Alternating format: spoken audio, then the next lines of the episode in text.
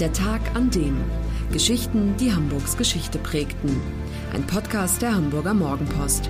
Gelesen vom Autor Olaf Funder.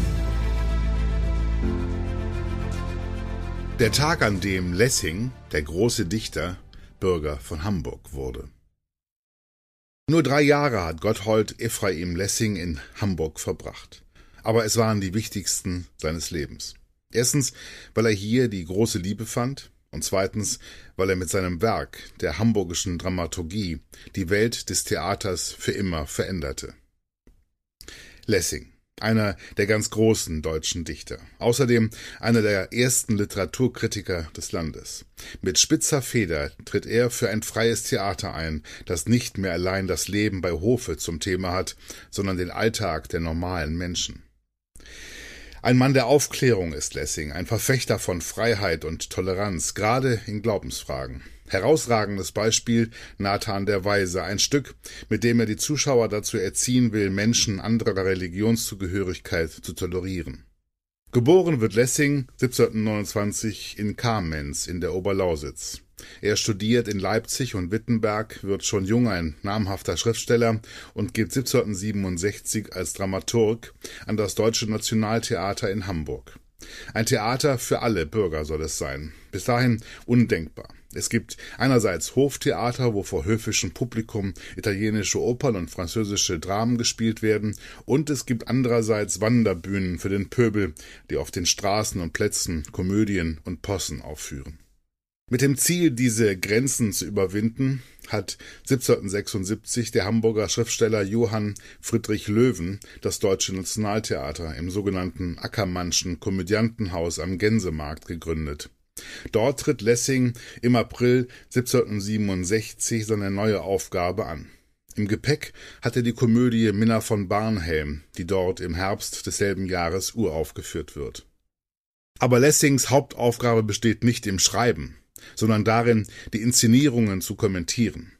Seine Literaturkritiken, zusammengefasst Hamburgische Dramaturgie genannt, sind die theoretische Grundlage des neuen bürgerlichen Trauerspiels, in dem nicht länger ideale Figuren die Helden sind, keine Könige oder Drachentöter, sondern erstmals echte Menschen, in die sich der Zuschauer hineinversetzen kann. Die Tragödie, so schreibt Lessing, soll die Menschen sittlich läutern und sie im Sinne der Aufklärung zu besseren Menschen erziehen. Doch in Hamburg zeigt sich, die Bevölkerung ist gewöhnt an billigen Klamauk und interessiert sich nicht für Lessings Besserungsanstalt. Die Hamburger Entreprise, wie die Unternehmung auch genannt wird, ist 1769 am Ende, weil kein Geld mehr da ist. Vergeblich war das Projekt allerdings nicht. Es hat die Theaterwelt nachhaltig revolutioniert. In der ersten Zeit in Hamburg hat sich Lessing ziemlich einsam gefühlt. Ich bin hier fremder als an einem Orte, wo ich noch gewesen schreibt er seinem Vater. Doch im Laufe der Zeit findet er einen großen Freundeskreis, zu dem der Mathematiker Johann Georg Büsch, die Dichter Klopstock und Matthias Claudius und der Musiker Karl Philipp Emanuel Bach gehören. Eine besonders enge Freundschaft verbindet Lessing mit dem Seidenhändler Engelbert König und dessen Frau Eva. Nachdem König 1770 in Venedig auf einer Geschäftsreise gestorben ist, kümmert sich Lessing freundschaftlich um dessen Witwe. Später wird innige Liebe daraus, woran bis heute der Briefwechsel erinnert, der überliefert ist. Das Paar heiratet am 8. Oktober 1776 im Haus eines Bekannten in York.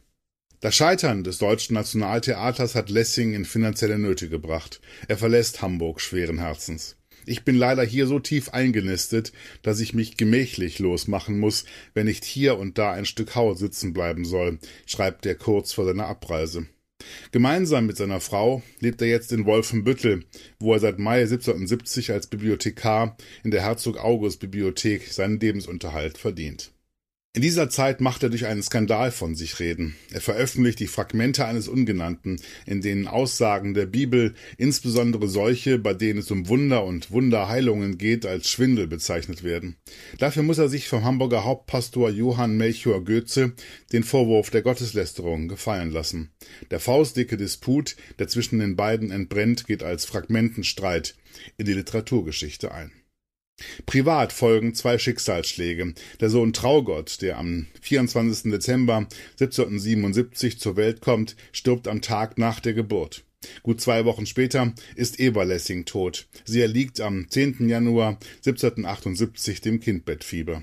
Dem Dichter selbst sind noch drei Jahre vergönnt. Dann im Januar 1781 zieht er sich auf einer Fahrt von Wolfenbüttel nach Braunschweig bei eisiger Kälte einer Erkältung zu, von der er sich nicht mehr erholt. Ein Augenzeuge schreibt, er ist gestorben, wie er gelebt hat, als ein Weiser, entschlossen, ruhig, voller Besinnung bis zum letzten Augenblick. 1881 zum 100. Todestag wird auf dem Gänsemarkt in Hamburg ein Denkmal enthüllt. Seither sitzt Lessing dort lässig auf einem Stuhl, gekleidet mit weitem Mantel, Rock, Weste, Rüschenhemd, Kniehose und Schnallenschuhen, in der typischen Kleidung des Rokoko also. Und sein Blick ist gerichtet auf die Stelle, an der es einst stand, das geliebte Nationaltheater, wo er das bürgerliche Trauerspiel erfand. Das war der Tag an dem Geschichten, die Hamburgs Geschichte prägten. Eine neue Folge lesen Sie jeden Sonnabend in Ihrer Mopo und hören wöchentlich einen neuen Podcast. Noch mehr Historisches aus Hamburg, wie zum Beispiel das Buch zu dieser Serie oder die Magazine Unser Hamburg, finden Sie auch online in unserem Mopo-Shop unter www.mopo-shop.de.